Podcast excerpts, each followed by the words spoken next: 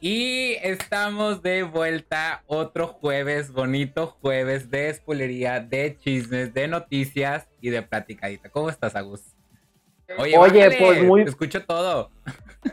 Perdóname. Oye, ahí me escucho bien. ¿Estamos bien? ¿Dónde está? Mi cámara, quiero mi cámara. ¿Dónde está mi cámara? Aquí está mi, quiero una cámara. Aquí está mi cámara. Hola a todos en la spoilería. Una semana más aquí, claro, por supuesto. Oye, este, hay eh, un, ¿cómo se dice? Mensaje de disculpa por parte de Adriana y por parte de Blanca, porque ahorita Blanca se siente un poquito mal. COVID alert. Y pues este, Adri, pues, a lo mejor. No, no es COVID alert. Esta, ¿qué, qué, tiene esta blanca? Que es muy feo, lo que le da a las eh, mujeres que tienen cosas no. cuando les baja. ¿Cómo se llama esa enfermedad? Menstruación, pero no es una enfermedad. No, no, no. Hay una endometriosis. Cállate, no digas eso, eso es muy privado de ella. ¿Ah, sí? Sí, ah. eso no es normal. Ay, ¿a poco? Ay, no, eres un pendejo. Bueno, X, empezamos. No, porque es que una vez yo escuché un podcast que hecho mi hermana Nata hizo, de nuestra hermana Nata, en un podcast que ella tiene de que se llama Por Decir Algo, que hablan de los mitos y las realidades de esa enfermedad, porque muchas personas dicen que no existe, que es, que, es puro pedo de las chavas para ausentarse y que es una realidad de la vida. Sí, sí pasa. ¿Quién dice que no existe? Tan locos que no le crean. Pues es que, pues es que en muchos trabajos luego no les quieren dar este incapacidad. Ah, ok, ya. Porque, porque dicen, ay, no, solamente es tu PMS, ¿sabes? O sea, lo, lo, lo, Pero no, o sea, sí existe. Y bueno, luego se lo recomiendo para toda la gente que nos está viendo, para las cuatro personas. ¿Cómo se llama? El podcast de Nata se llama Por Decir Algo, lo pueden encontrar en todas las plataformas, Spotify por decir algo, y ahí hablan, yo la verdad cuando lo escuché me abrió mucho los ojos sobre ese panorama porque obviamente yo era un ignorante en ese, en ese aspecto. Pero bueno, aquí está no Diana presente. ¿eh? No nada más en ese. Este, oye, pues bueno, vamos a empezar a darle duro con las noticias porque hay platicadita, hay temas que queremos hablar y que obviamente pues queremos ahí llegar a un acuerdo, ¿no? Entre nosotros. Y el primera, la primera noticia es que eh, se está sonando mucho en redes sociales que los artistas de Marvel eh, eh, en redes sociales, en especial en Twitter, eh, ¿cómo, se puede decir esto? Ah, denunciaron. Denunciaron exactamente a estudios Marvel porque pues, han recibido mucho maltrato, han recibido mucho, este, ¿cómo se dice? malos horarios, están con eso de que pues ya ves que tienen series y películas y tienen las series animadas y, todo este universo eh, dentro de, Disney. Este, a veces eh, los, artistas denunciaron de que, oye, eh, ya llevo cuatro meses que estoy trabajando de lunes a domingo, no tengo ni un día libre y aparte hasta no le dan a veces ni, ¿cómo se dice? ¿Cómo se llama esto? que te dan bonos y esas cosas. ¿Cómo se le llama? ah, pues sí, ajá. ¿Regalías? Pues sí, ¿Cómo se llama? No, no, no, pero pues sí, o sea, bonos. Bonos, este todo eso. Que muchos no tienen porque están subcontratados. Haz de cuenta, eh, van a una, a, eh, a una desarrolladora que ya existe y le dicen, ¿sabes qué? Mándame tus tres mejores eh, les llegan y, eh, Marvel los contrata, Disney los contrata. Como outsourcing, dice. Como outsourcing, exactamente. Que por ejemplo, mi presidente AMLO aquí los prohibió los outsourcing, allegedly, Ay, cállate. Oye, eh, este, pero antes de seguir con el tema, nada más quiero mencionar algo. ayer, en la transmisión pasada, del jueves pasado, la gente estaba publicando desde el video de Mundo Geek y este se empezaron a enojar porque no veíamos nuestros sus mensajes, ¿no? Nada más les quiero hacer un reminder, tienen que comentar desde la página de Fórmula Geek para que nosotros podamos ver sus mensajes porque si no, no los podemos ver. Este, bueno, ah. ahora sí, ya siguiendo el, el, tema, este sí, o sea, se estaban súper quejando porque deja tú que sean subcontratados o, que sean outsourcers o lo que sean, pero que no les dan ni siquiera tiempo libre, les exigen mucho y a veces eh, los contratan eh, de un día, o sea, por ejemplo, un fin de semana para el otro y este y e, ese tiempo no los dejan descansar a lo que lleva el proyecto. Entonces, este, eh, esto surgió porque muchos fans, cuando se liberó este trailer que acabamos de ver de She-Hulk, eh, levantaron las cejas y las manos y dijeron, qué feos efectos especiales. Y sí, horribles. están horribles. Y, pero los empleados. Que los tuvieron que. Los tuvieron que, que, pulir otra vez, ¿no? Porque de hecho Disney se que Los van, los van a pulir ah. apenas. pero dijeron, pero sí, Disney levantó una, una, una declaración y dijo, oigan, sorry, eh, nos adelantamos muchísimo, pero no es lo que van a ver en la serie, ¿verdad? Pero sí, justo por esto, muchos artistas empezaron, pues sí, pues me tienes en manchas forzadas y aparte hablas mal de mi trabajo y aparte no me pagas, oye. Sí, totalmente. Entonces, este, todos así eh, eh, en redes sociales, en especial en Twitter, empezaron a decir esto, esto, y tú no sabes esto, y pasa esto, y no sé qué. Que lo más probable eh, pase en todas las empresas, pero pues bueno, en, esta es una empresa multimillonaria alrededor de todo el mundo y que muchas gentes a lo largo de todo el globo están esperando estas series y pues que están observando para ver qué es lo nuevo, porque a veces ellos ponen mucha tendencia y pues de repente sale esto, ¿no? Esta serie de She-Hulk que te deja dudando los efectos especiales. Ya, está, ya está dando de qué hablar y todavía ni se ha estrenado y, dando de qué hablar negativamente, ¿verdad? que, es lo feo. Fíjate que yo creo que esta es una consecuencia completamente de cómo Disney, Marvel, pero al fin y al cabo Disney, a, raíz de esta, de su plataforma de streaming Disney Plus, está a marchas forzadas. Sí. Y literal, hago énfasis en la palabra forzada, siento que lo está forzando mucho este, su contenido. Porque obviamente Disney tenía un catálogo de sus películas muy padre, pero pues nada nuevo. O sea, ya Netflix ya le ganó la carrera, muchas plataformas como Amazon Prime o Apple Plus incluso que ganó el Oscar por Coda, ya le tienen zancadas adelante de Disney y Disney no se quiere quedar atrás, pero a la, a la vez está, eh, qué feo que traten así a sus animadores o a sus, a sus artistas de efectos visuales o a sus artistas que están trabajando con ellos. Incluso en la plataforma y más, Y más, por ejemplo, en esas series o películas que literal eh, eh, los efectos especiales prácticamente son el 80-70% de todo el trabajo de la película. Y si ellos están mal pagados o no están bien informados, no, pues de hecho se tardan más sale en la edición se tarda más en la edición. Que, o sea, un, actor graba un mes o dos semanas o tres semanas y un año es de postproducción porque todos los efectos que lleva de por medio. Y este, no, pero a lo que yo también quiero, quería comentar es que una vez en, Disney Plus vi un documental este, acerca de los animadores que se llama Despertando a la, a la, a la, a la, a la Bella Durmiente. Ok. Está muy interesante para que lo puedan checar incluso en Disney Plus si quieren. Y te habla acerca de de cómo los animadores se entregan al proyecto, porque al fin y al cabo son artistas que creen en, la obra, que creen en el trabajo, y que los artistas literal les hicieron sus estudios y al lado de en Burbank para que estuvieran cerca de, los estudios, para que no tuvieran que recorrer tanto, como Disney, originalmente Disney, protegía mucho a sus animadores, les daba oportunidad de creativa, de trabajo, o sea, todos los animadores, en general, hasta, digo, no, hasta me acuerdo, y, se me hace que por eso le pusieron el, nombre, este, porque en Bella Durmiente, la escena de los close-ups a los castillos o el bosque y todo, ellos inventaron esa tecnología de, de diorama, donde crearon así como una maqueta con dibujos hechos a mano y metían la cámara para que sintieras como incluso hablando de películas animadas más contemporáneas o sea por ejemplo también en Netflix tiene eh, una, serie de documentales que se llama The Movies That Make Us la de el episodio justo el episodio que habla de Nightmare Before Christmas de El extraño mundo de Jack. También los animadores están hablando de cómo obviamente estaban súper metidísimos este, al 100% en la película pero pues contentos al fin y al cabo porque yo creo que pues dinero, ¿verdad? Digo, tu trabajo y obviamente número uno, que te traten bien, y, número dos, que no te paguen con, con pizzas party, ¿verdad? Ay, te pusiste la camiseta, te voy a traer una pizza. Y aparte, como tú dices, al final, eh, otro que es un valor muy importante, que te guste el proyecto. Porque un animador o un artista que está en un proyecto obligado porque no le gusta o por lo que sea, de volada se nota el, el efecto que tiene en, en, el producto final. Es uno, un trabajo pulido. Un, último ejemplo que me acabo de acordar, justo de esta serie que se llama eh, Las películas que nos hicieron, de Movies That Make Us, el capítulo, no sé si te acuerdas, de Jurassic Park. Ajá. Que literal es, una, es, una, es un... Animatronic. No, no, no, Pero el chavo que hizo los efectos especiales solamente fue uno. Ah, bueno, en especial fue uno que literal es un geek, un, un outcast, o sea, un vato súper raro.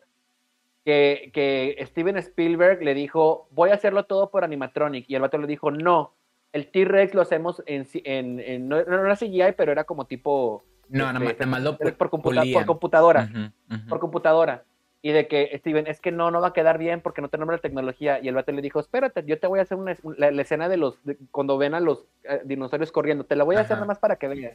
Y el vato lo inventó, él encerrado en un cuarto oscuro escuchando Metallica, y el vato te lo cuenta, y yo andaba en chinga, e, este, animando, inventando, moviéndole el programa, craqueándole lo que sea, y al final Steven Spielberg dijo, vamos a hacer todo esto en, efectos especiales y, vamos a hacernos ricos. Sí, y, pasó.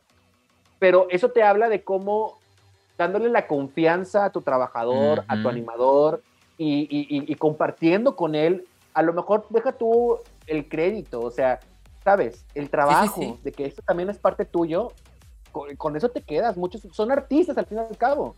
Sí, totalmente. Pero pues bueno, ahí ya saben, ahí el chisme. Este, ahí déjenos en los comentarios qué opinan, que si están a favor de los empleados o que están exagerando, o pues que si Disney, eh, el ratoncito está medio loco.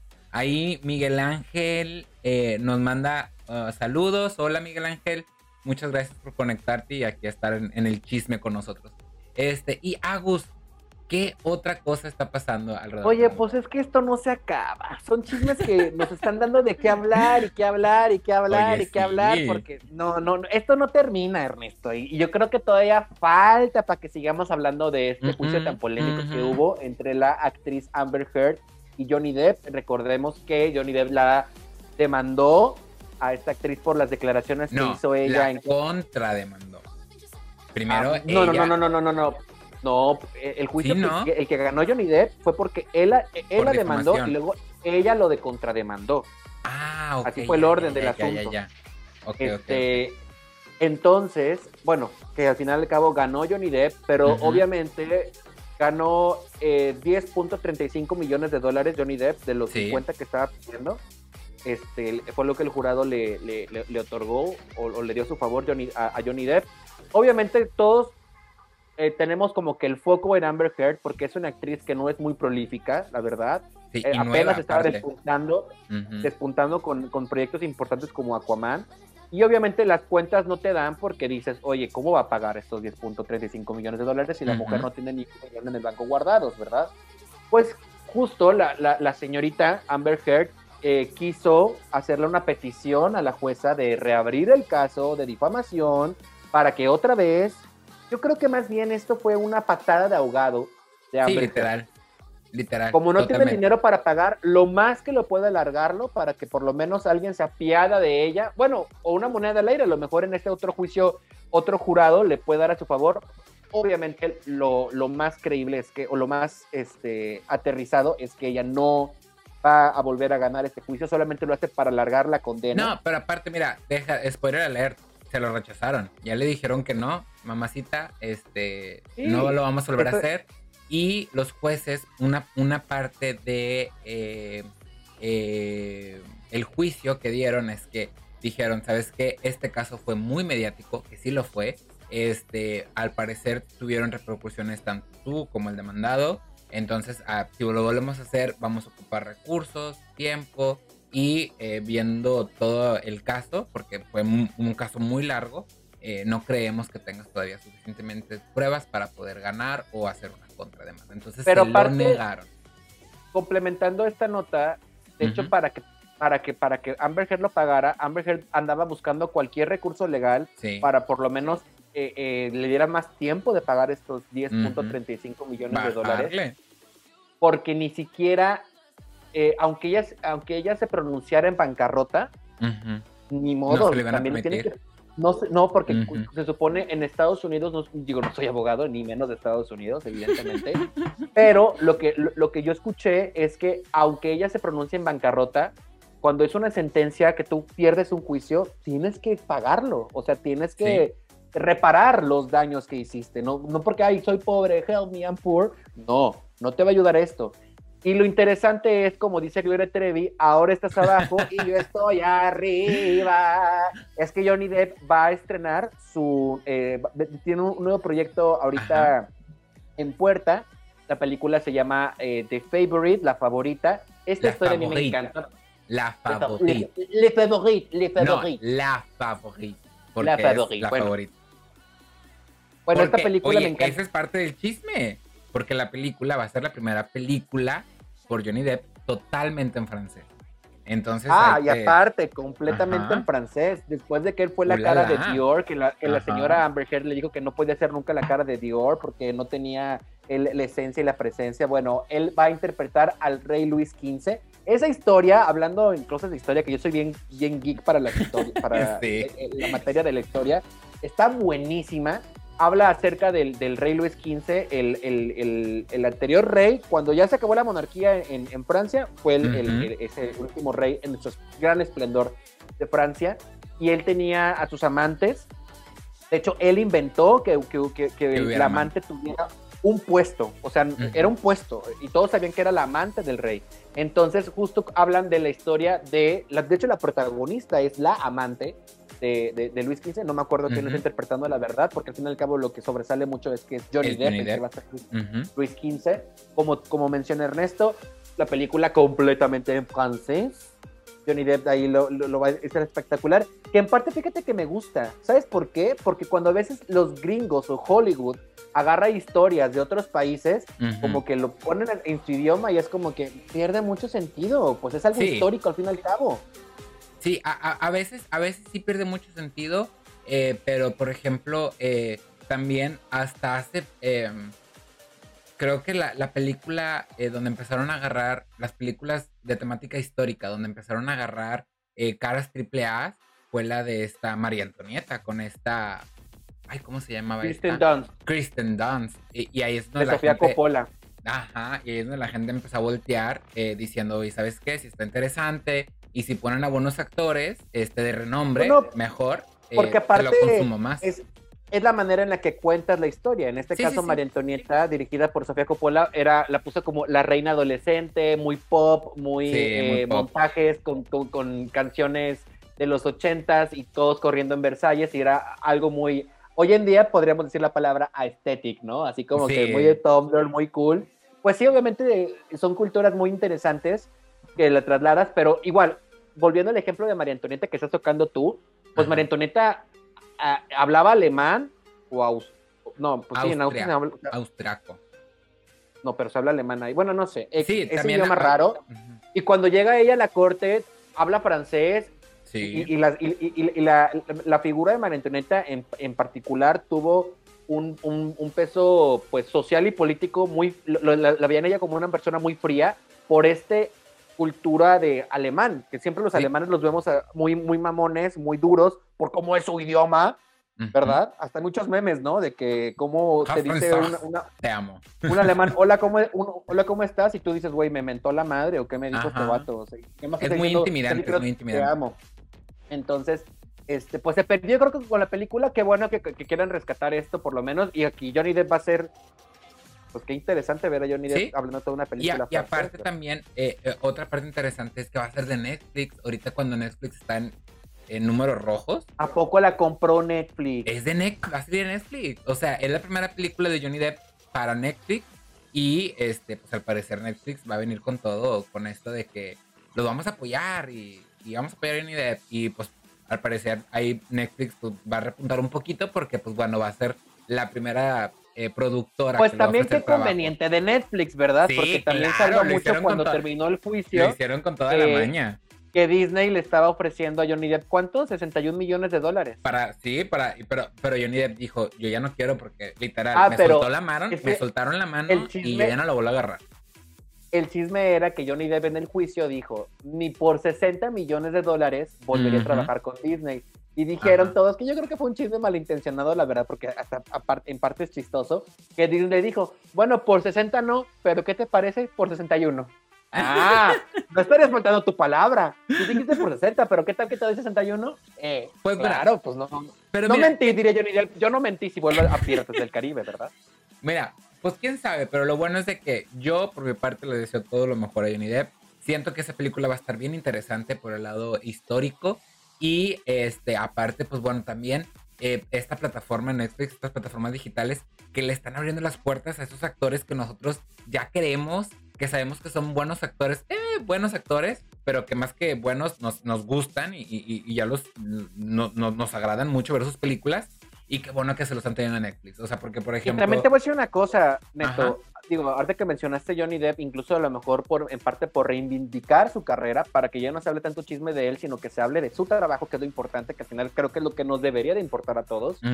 Yo creo que la que la que se está durmiendo en sus laureles y me queda claro que está bien tonta es Amber Heard. Ah, Debería de hacer una película.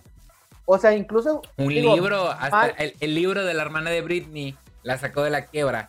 O sea, este o sea, la verdad, la señora no sé qué está esperando, nada más se me hace que es muy víctima, eh, eh, como que se hace mucho la víctima, pero oye, mamacita, ya, sigue adelante, hasta una película, no hablando del caso, obviamente, pero con que salgas tú, obviamente todos van a, todas van a volver a ver de que, oye, Amber Heard está como si nada, después de que acaba de perder 10 millones de dólares, oye, haz una película que cueste 5 y sácale 10, no seas tonta, o sea, pero bueno, ahí nos damos cuenta que hasta en Hollywood, y ni, por más bonita que seas, y ni por más este, conectado que seas, no te va a dar coco, ¿verdad?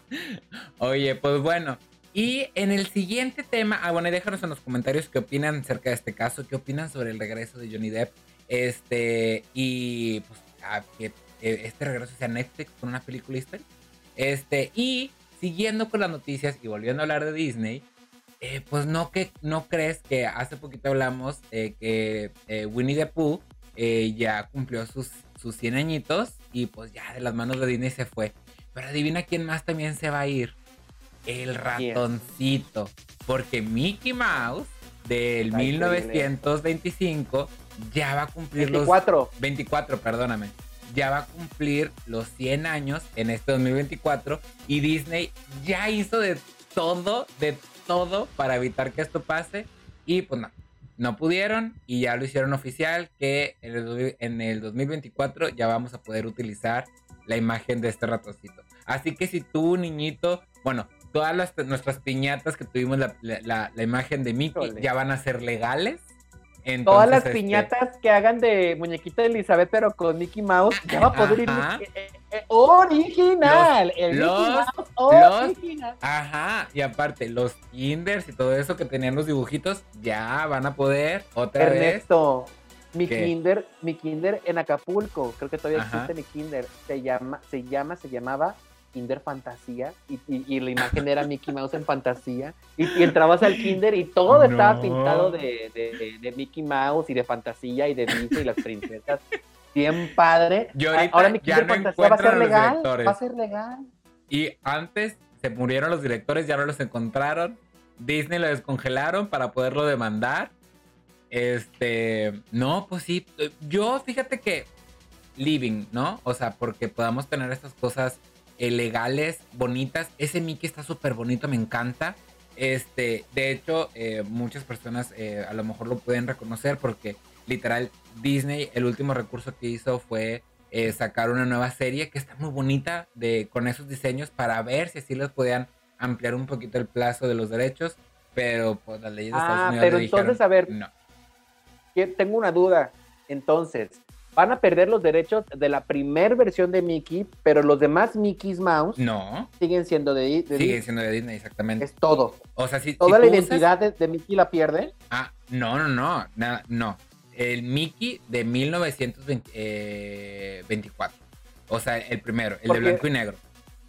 De hecho, no me acuerdo, bueno, en Disney, siempre cuando, bueno, yo nunca he ido a Disney, pero cuando me traían cosas de Disney, playeras y eso, que comprabas la playera que te ponía la, a Mickey en diferentes etapas, porque siempre a Mickey le dan un refresh, ¿no? En 24, en el 30, en el 40, en el 50, 60, 70 y así. Entonces, entonces, por ejemplo, si yo quiero agarrar el Mickey de fantasía, ese todavía no entra. Ese todavía no entra. No. Le van a faltar Ah, es el Mickey de, blanco y negro. El, de blanco y negro. Exactamente. ese es el que. Y ese está bien bonito. Por eso, no sé si, eh, eh, si cuando fuiste a Los Ángeles o que ahorita estás viendo eh, un poquito de, de, contenido de Disney, ves que te lo avientan, ese Mickey, este, porque son, eran las últimas patadas de ahogado que estaba haciendo Disney de que decir, bueno, si lo volvemos a traer, a lo mejor, al, o sea, querían encontrar huecos legales y el, huecos legales. Y el gobierno de Estados Unidos le dijo, no, eh, ese Mickey ya va a ser free para todos. Entonces, este, pues ni modo. Este, Fíjate y pues ya, ya lo hicieron. En parte me da mucha tristeza porque justamente hoy salió el póster oficial de la película de Winnie the Pooh, que hubo una, una persona enferma, pero a la vez muy inteligente, que este año, pues como habíamos mencionado, ya hablamos. Winnie the Pooh perdió sus derechos, pero hoy salió el póster oficial de Winnie the Pooh siendo un asesino en serie.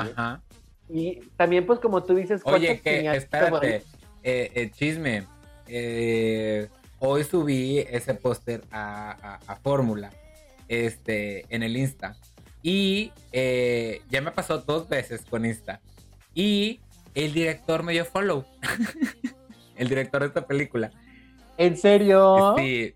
Si viera este em, su cara, este, ah. a ver, es todo lo que te imaginas. Que Ah, claro.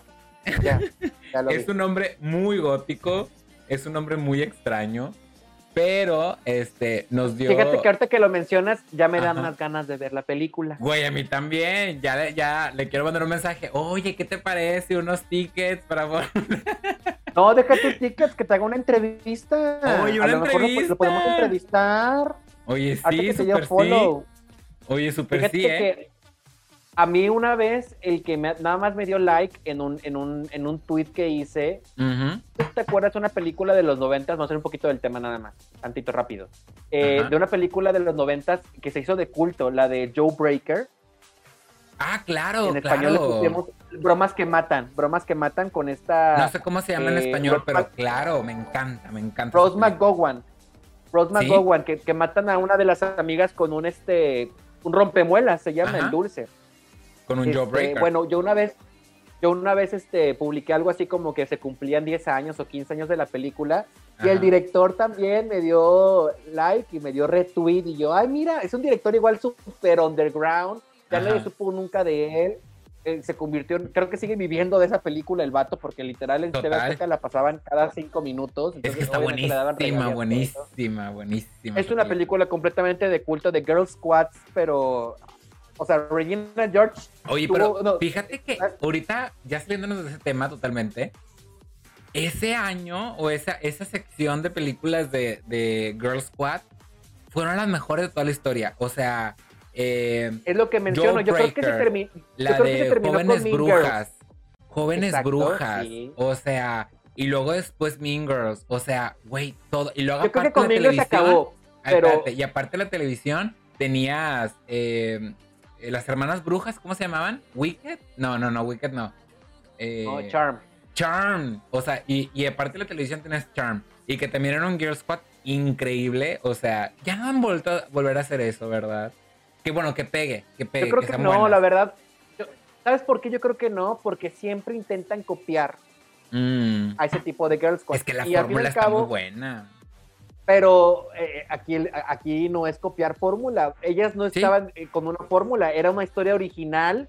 Y, lo, y, lo, y, por ejemplo, en especial, en particular con la de Rompemuelas, Bromas que Matan, Joe Breaker, eh, eran el típico, la chava que te decía bullying popular, pero es una asesina. Ah, wow. Intentions también. es de esa ah, época también. No es tanto Girl Squad, pero se enfoca en las, en las personajes femeninas. De, la, de la abeja reina que hace y deshace en la escuela como ella quiere, ¿verdad? Sí, totalmente. Y hay una, de hecho, que eh, eh, con ese género que me encanta también a mí, con Winona Ryder, no sé si la has visto, la de Heathers. Me suena bastante, pero no me acuerdo. Es ¿eh? ochentera, es, es exactamente más o menos, sigue esa misma línea de un Girl Squad súper oscuro, súper aparte ochentero, eh, visualmente está increíble la película. Winona hace un papel súper, pero es una comedia negra, igual como Bromas que Matan. La verdad, tuvieron que pasar ese tipo de películas para cimentar esta imagen de la mujer noventera, de la chava noventera, este, gótica, este, perra. Sí, sí, eh, sí. Al fin y al cabo también, este, de, alguna u otra manera, pues enveje, eh, envejecieron, no voy a decir que mal, pero envejecieron, porque incluso ya está de moda decir, ya no está de moda ser Regina George, ya no está de moda ser la, la, del bullying. Ya no, es, ya, ya, ya no está cool ser mala. Por eso, yo, por eso yo creo que, que, se han detenido mucho porque cómo van a volver a hacer otra película de Girl Squads ahora con este tipo, esta nueva mentalidad, pues bueno, a lo mejor no es difícil, pero sí hay que meterse, un poquito más de coco, ¿no? Para que pues no solamente sea la perra, la mala. Pues, pues bueno, dale un propósito. ahí ya saben, ya Disney acaba de perder los derechos de su Mickey de 1924, así que pues bueno, ya pueden hacer su fiesta temática ya pueden hacer el, que el cumple la piñata para tu hijo, que el, el, kinder, este, que ya pueden hacer todo. Y miren, Disney no puede hacer ni pío. Así que pues bueno, ahí déjenos en los comentarios cuál es su Mickey favorito, cuál es el que más les gusta. Les gusta el del, el del 24, les gusta más los nuevos, el de fantasía. El de fantasía está hermoso, ¿eh? a mí se me hace muy bonito el de fantasía. Oye, ahorita mi sobrino está loco con la casa de Mickey Mouse es que está bruta, está muy buena la serie, muy buena, muy buena. Este, no, pero si ubicas la casa de Mickey Mouse, el, o sí. o sí, o sea, yo me quedé que, bueno, esa serie creo que la, la, la, lanzaron como por el 2004 y le han dado también muchos refresh porque no sé cuántas temporadas lleva la serie. Mucho. Ahorita mi sobrino pues va a cumplir dos años, todavía ni habla, pero el cabrón se la pasa viendo la casa de Mickey Mouse. Ay, qué bonito.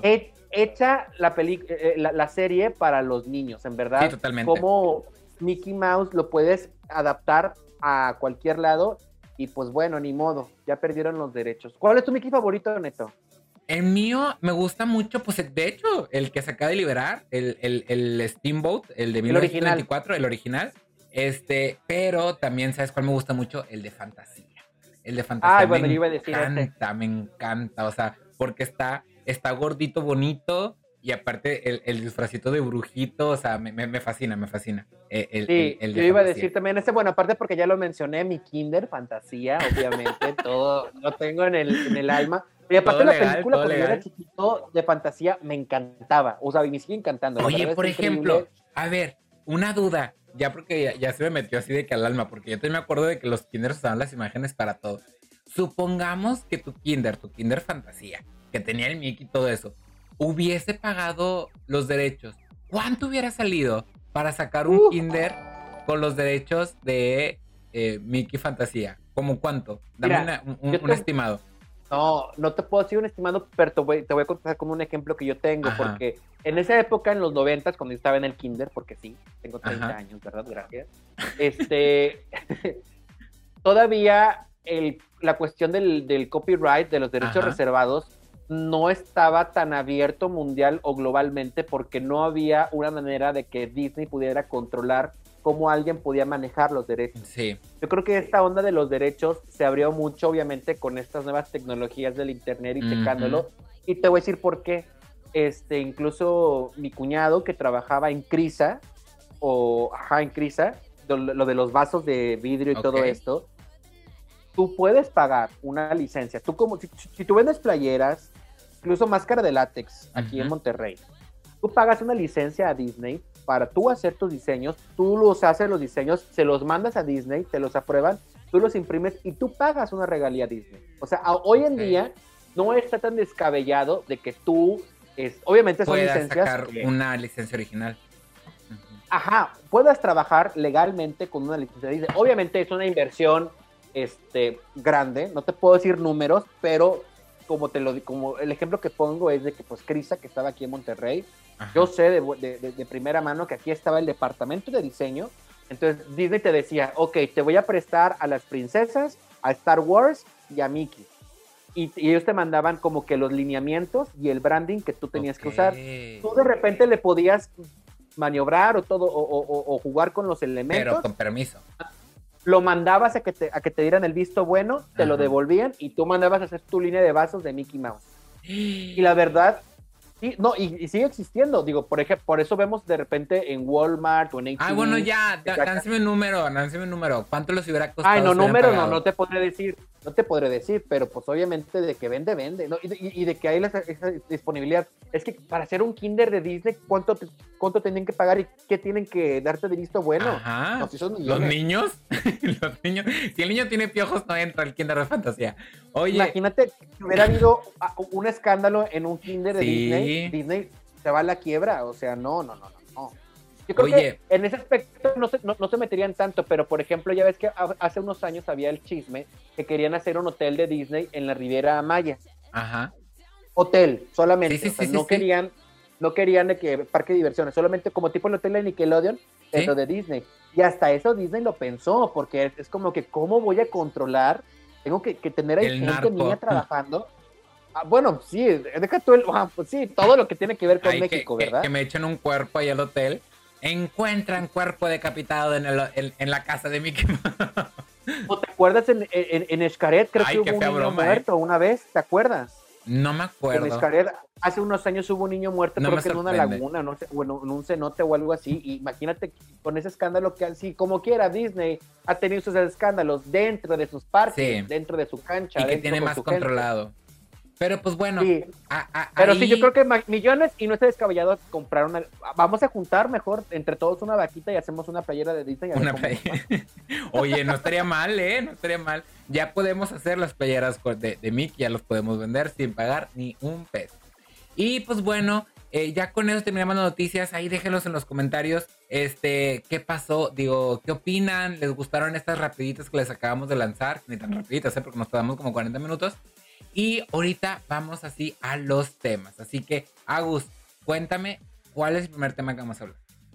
Mira, es que a mí me causa mucho conflicto porque es lo que siempre yo estoy repitiendo. Ajá. Cómo Hollywood o la industria hoy en día del cine vive de los refritos, de las franquicias, de los superhéroes. No es queja, simplemente es como que, por favor, una historia original. Y Hollywood, en respuesta a todo esto, bien fácil dice, ah, ¿quieres algo original? Bien padre.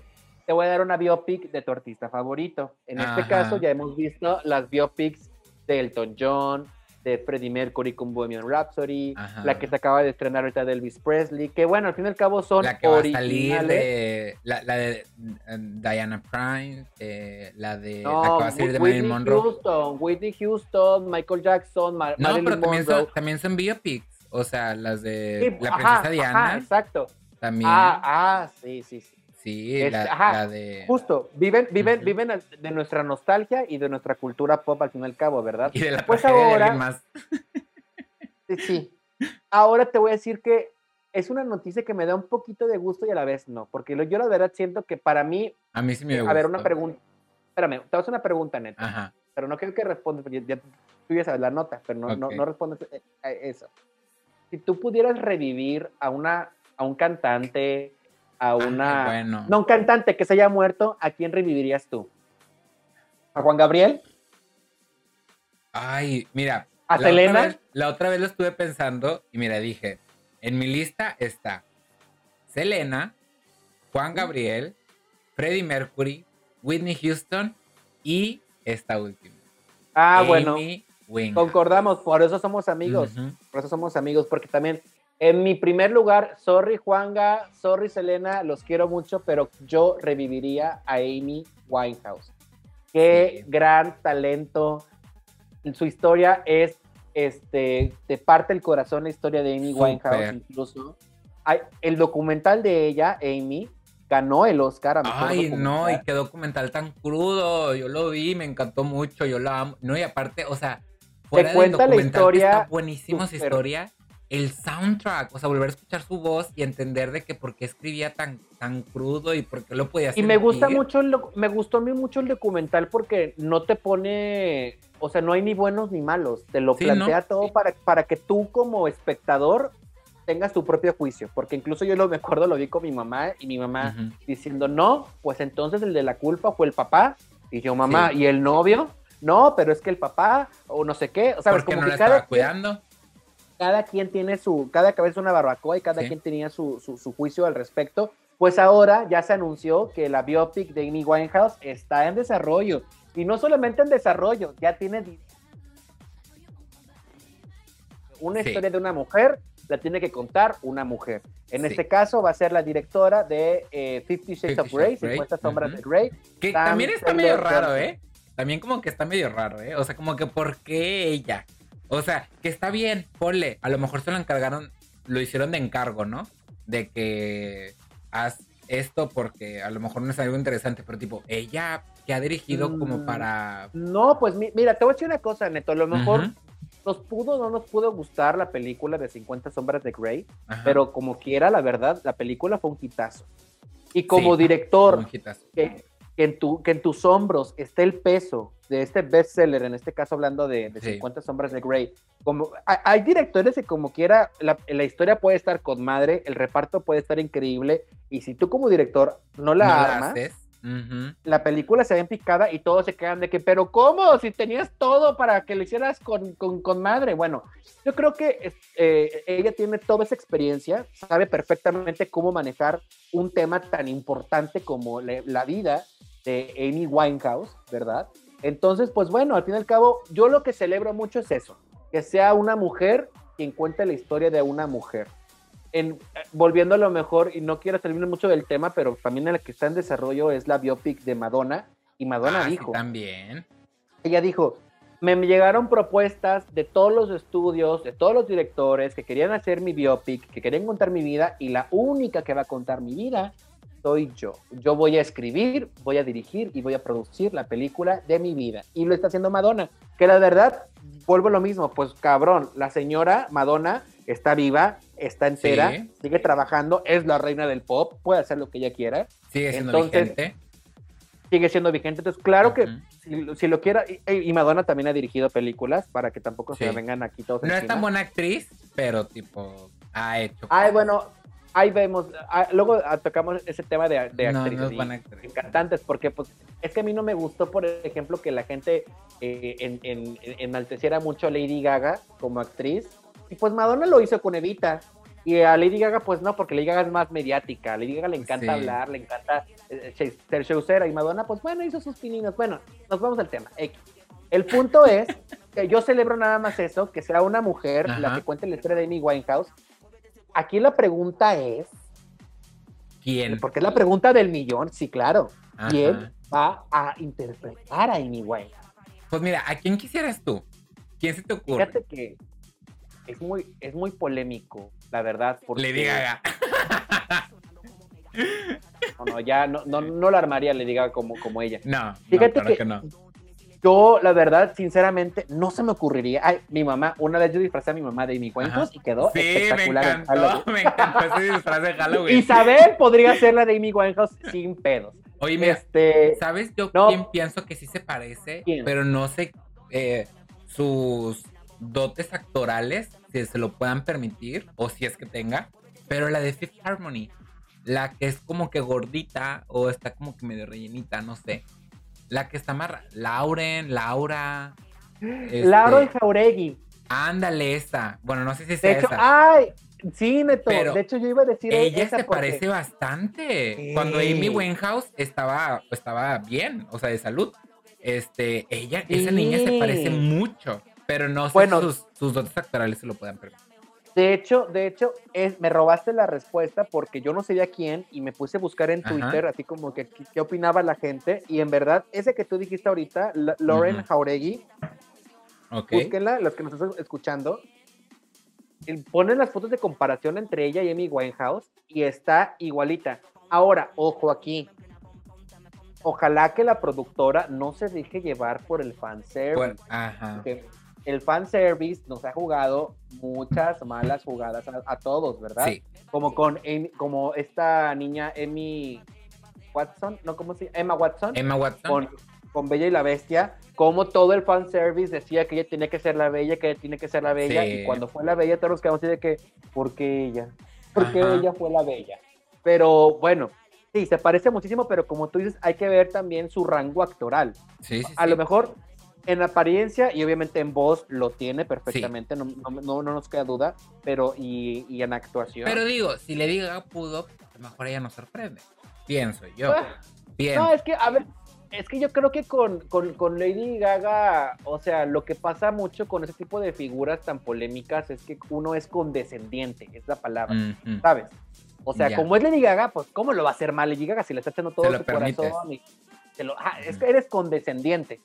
Este, pero no, yo, por ejemplo, con este chavito que hizo de Elvis Presley, este Austin Butler, que es un chavito que empezó justo con una serie de la hermana de Britney, la de Zoe, Zoe 101.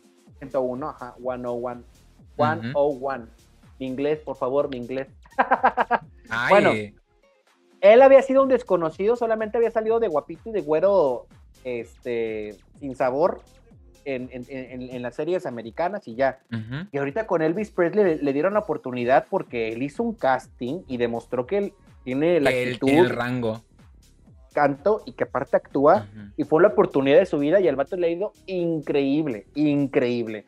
Entonces, pues bueno, a lo mejor le pueden dar la oportunidad a Lawrence Oregui, que en sí todos los fans la están pidiendo, pero pues igual por ejemplo, también digo, al fin y al cabo es caracterización, pero ahorita que hablamos de sí, personas conocidas, y ahorita a lo mejor del tema del que sigue adelante. O también, por ejemplo, como tú dices, también caracterización. O sea, por ejemplo, cuando habían anunciado que esta Kristen Stewart iba a ser Diana Prince, yo dije, ¿qué? ¿De dónde? Y luego salió la película y dije, güey, la revivieron la revivieron a esa vieja. O sea, y, este, y le hicieron Obviamente, actriz y me está explicando su, vida. Bueno, no, yo, yo sí quiero mucho a Kirsten Stewart y creo que no, no, no, no es un secreto que yo, le daba el Oscar a ella por mejor actriz en, esta última este, ceremonia que hubo. Este, la caracterización obviamente ayuda, pero también es tu actuación, porque incluso Kirsten, o sea, entendió, entendió, supo su tarea y la hizo bien. O sea, la estudió y lo hizo súper bien, la verdad. Obviamente la caracterización es un parote, digo, dime tú con este, el que hizo de Freddie Mercury, ¿cómo se llama este actor de Mr. Ah, también, que es indio, ¿no? O sea, nada que ver con Freddie Mercury. No, pero pues la caracterización le ayudó porque le pusieron los dientes, que hasta bien exagerado, que todo. Sí, pero también, también, este también se parecía, o sea, también tenía, eh, ponían fotos y, sí se parecía, sí daba el, el, pues, aire. Pues, más o menos, ¿verdad? Pero, ah, bueno, a la que yo iba a decir ahorita, hablando de, de, rango actoral, a lo mejor, a la que yo le daría un poquito oportunidad en el casting, es esta Sidney Sweeney. ¿Tú no has visto Euforia? No. no. Bueno.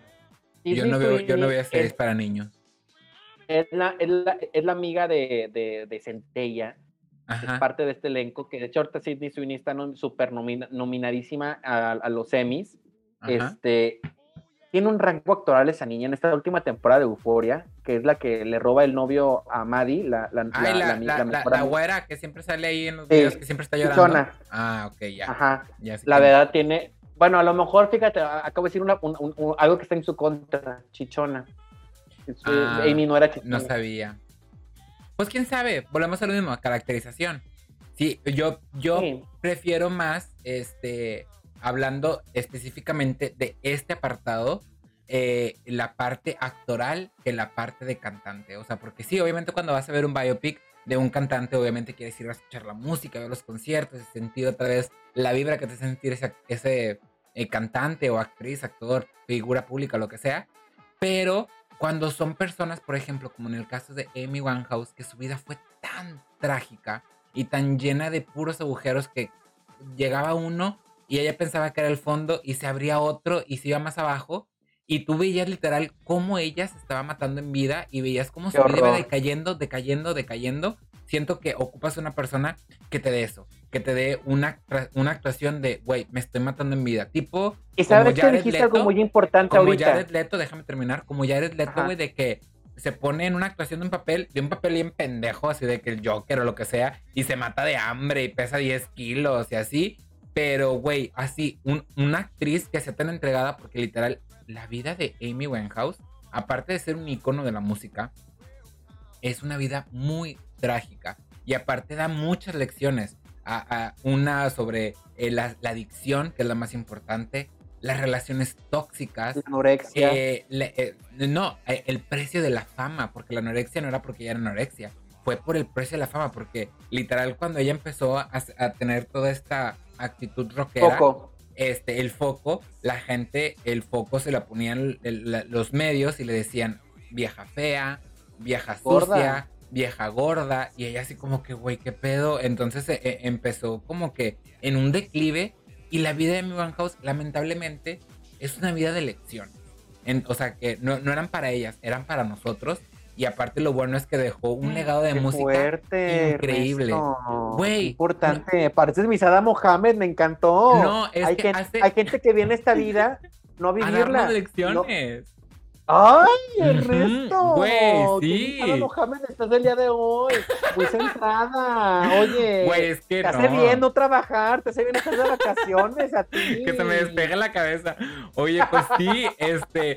Te, digo, eh, y, aparte, otra cosa que a mí se me hace muy importante, también hablando de, la actuación, eh, que obviamente tenga rango vocal, porque yo me he fijado que muchas personas, conforme va pasando el tiempo, la van olvidando y van olvidando lo que ella nos aportó a la música, lo que ella aportó a la música, la calidad de voz que ella tenía que no la vamos a volver a encontrar en... interpretación.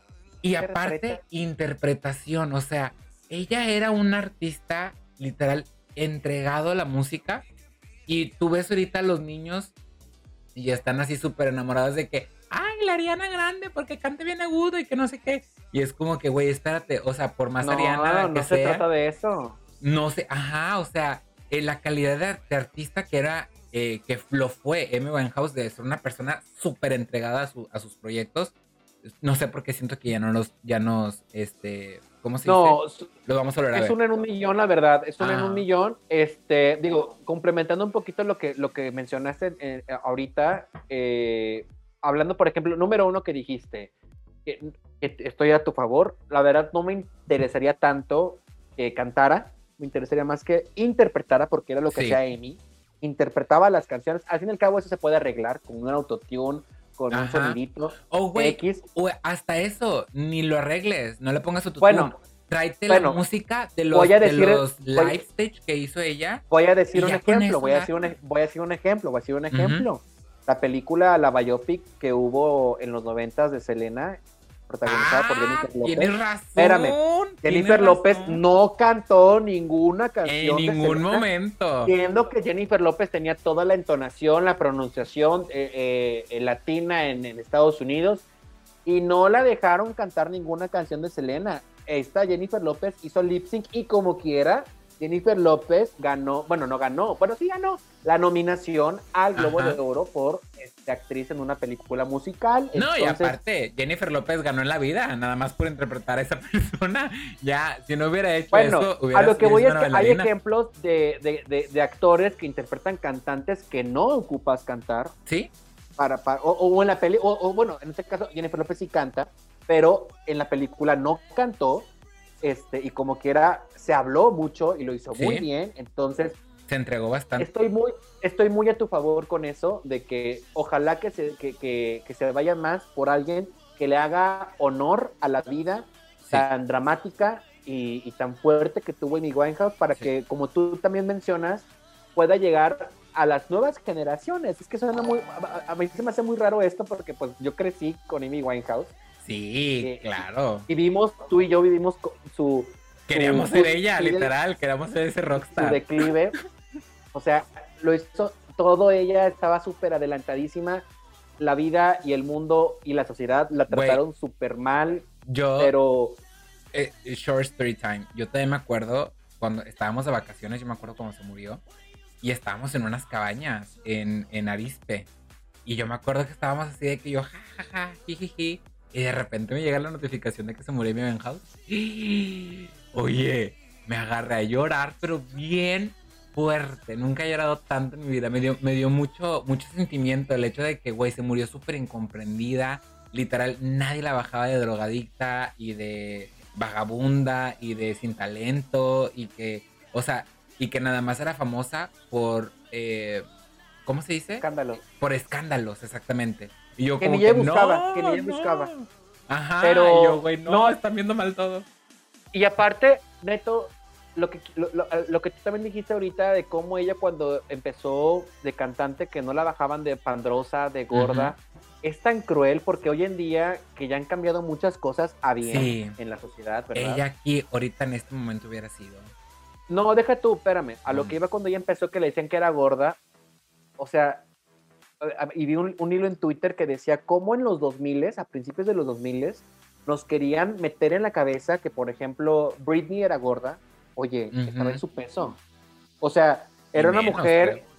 Sí, o sea, estaba en su peso, pero te decían, es que Britney está gorda. ¿Qué le está pasando? Está gorda. Es que Amy Winehouse está gorda. Es que la, la de las Spice Girls, Jerry Halliwell, Ah, también le fue bien mal a ella. Hasta, que hasta ella la corrieron, bueno, ella dice que la corrieron de los Spice Girls porque subió de peso. Y ves la foto y dices, hoy en día dices, oye, ni estabas gorda, mija. Imagínate cómo vivían, digo, que ellas actrices, pero eran el modelo a seguir de muchas niñas. ¿Sí? ¿Cuántas niñas no tuvieron bulimia, anorexia porque te decían, es que están gordas? Y se veía una y decía, oye, pues yo estoy en la cerda entonces. Sí, sí, sí. Sí, está gorda. Sí, Imagínate todo lo que tuvo que pasar ella con eso y con muchas otras cosas. Y aparte, en, en, en, tiempos donde fuera de eso, pues eh, no existía todavía esto de vamos a apoyar a la mujer, ¿no? ah, y otra cosa, la mujer está mal. otra cosa, Neto, no sé si tú te acuerdas, porque Amy se murió en el 2007, lo, también lo recuerdo perfectamente, cuando estaban, que, que los medios atacaban a Amy y atacaban a Britney, porque también soy muy fan de Britney, muy fan. hubo, hubo un desquiciado que hizo una página de internet. Hizo dos páginas de internet. ¿Cuándo se va a morir Britney.com y cuándo se va a morir AmyWinehouse.com? Porque todos los medios decían estas mujeres ya estaban en su declive porque ya tenían arriba de 25 años, entonces ya se tenían que morir porque ya una, una, artista pop ya, no puede y aparte, aparte estaban con eso del club de los 27. Amy Winehouse se murió cuando tuvo 27 y Britney, Y Britney también estaban con Britney. Y Britney estaba en los 27, exactamente. Bueno, un, un desquiciado hizo una página web que hizo una rifa en la cual tú te metías, ponías tu correo, tus datos y adivinabas cuándo se iba a morir o Britney o Amy. Y, cuando, y, y todos obviamente a mí se me hace un, como un capítulo de Black Mirror porque habla mucho de cómo somos como, sociedad, cómo, cómo, puedes celebrar o cómo puedes permitir o cómo puedes, este, pues sí, o sea, enaltecer no, y aparte, e, esa, esa persona o esa página también cuando se filtraron las fotos del cuerpo de Amy, también la subió a su página. Donde, decía de, que ganó tal persona y con la fecha. Ajá, te daban un iPod en ese entonces, si, si, tú ganabas. Y cuando se murió Amy, el vato hizo una en la página celebración y sí, el gana, y hubo un ganador que se ganó ese iPod. Y yo en verdad yo creo, o sea, que si hay un infierno en esta vida, la tiene ese vato y el, y el, que ganó el iPod. Porque ¿cómo, cómo puedes tú estar, o sea, celebrando y, enalteciendo ese tipo de cosas como sociedad? De actitud. Pero, y lo retomo esto porque para que nos demos cuenta de cómo vivíamos y cómo vivían esas, esas artistas en esa época que era súper cruel. Era algo cruel. Oye, no era, no espérate. ya después, en el siguiente tema, ya con Adri, seguimos hablando de música y hablamos de este tema porque a mí se me hace bien importante también volverlo a recordar. Y pues bueno, ahí déjenos en los comentarios a ustedes quién quieren tener como actriz, a quién les gustaría que interpretaran eh, a esta cantante Amy Winehouse. Ahí nos ponen los comentarios, nos pone Carlos Elisma Ernesto Mohamed. Este, Ernesto Gandhi. Este, pues sí, dale y yo, yo ahorita que tengo la, el, cerebro bien equilibrado, me salen esas frases. Pero ya después les digo, mira, mira, se me, se me vuelven a caer. Este, en otra noticia, súper rápida, porque ya no estamos pasando el tiempo, pues ya salieron las nominaciones a los semis. Y eh, eh, pues para los que no sepan eh, qué son los semis, pues bueno, los semis son este programa eh, eh, pues hizo un programa, ¿no? Eh, un programa premiación. Es una academia, es una academia también. Ah, bueno, ah, sí es una academia, ¿no? Este que hace un programa, una premiación a las mejores series televisivas. Y lo que llamó mucho la atención en esta ocasión es que para mejor serie están nominadas tres series de Netflix. bueno, no de Netflix, de plataformas digitales. Eh, una de ellas, eh, bueno, si son tres de Netflix, es que la de Better Call Saul, Stranger Things y Ozark. Este, está nominada también Squid Game, este, el juego del el juego calamar. también es de Netflix, ¿no? El juego del calamar es de Netflix. Y está nominada Euphoria y eh, la que nos había recomendado anteriormente, Blanca, Yellow Jacket. Yellow Jacket. Este, entonces, eh, aparecer ahorita por el momento es algo histórico. Era obvio que iba a pasar porque no es que la televisión ya tenga un formato viejo ni nada, pero sí, ahorita con esto de estas plataformas que son Disney, Apple, Amazon, Netflix, que literal tú entras y cada semana hay una serie nueva, pues literal la televisión no puede competir con eso.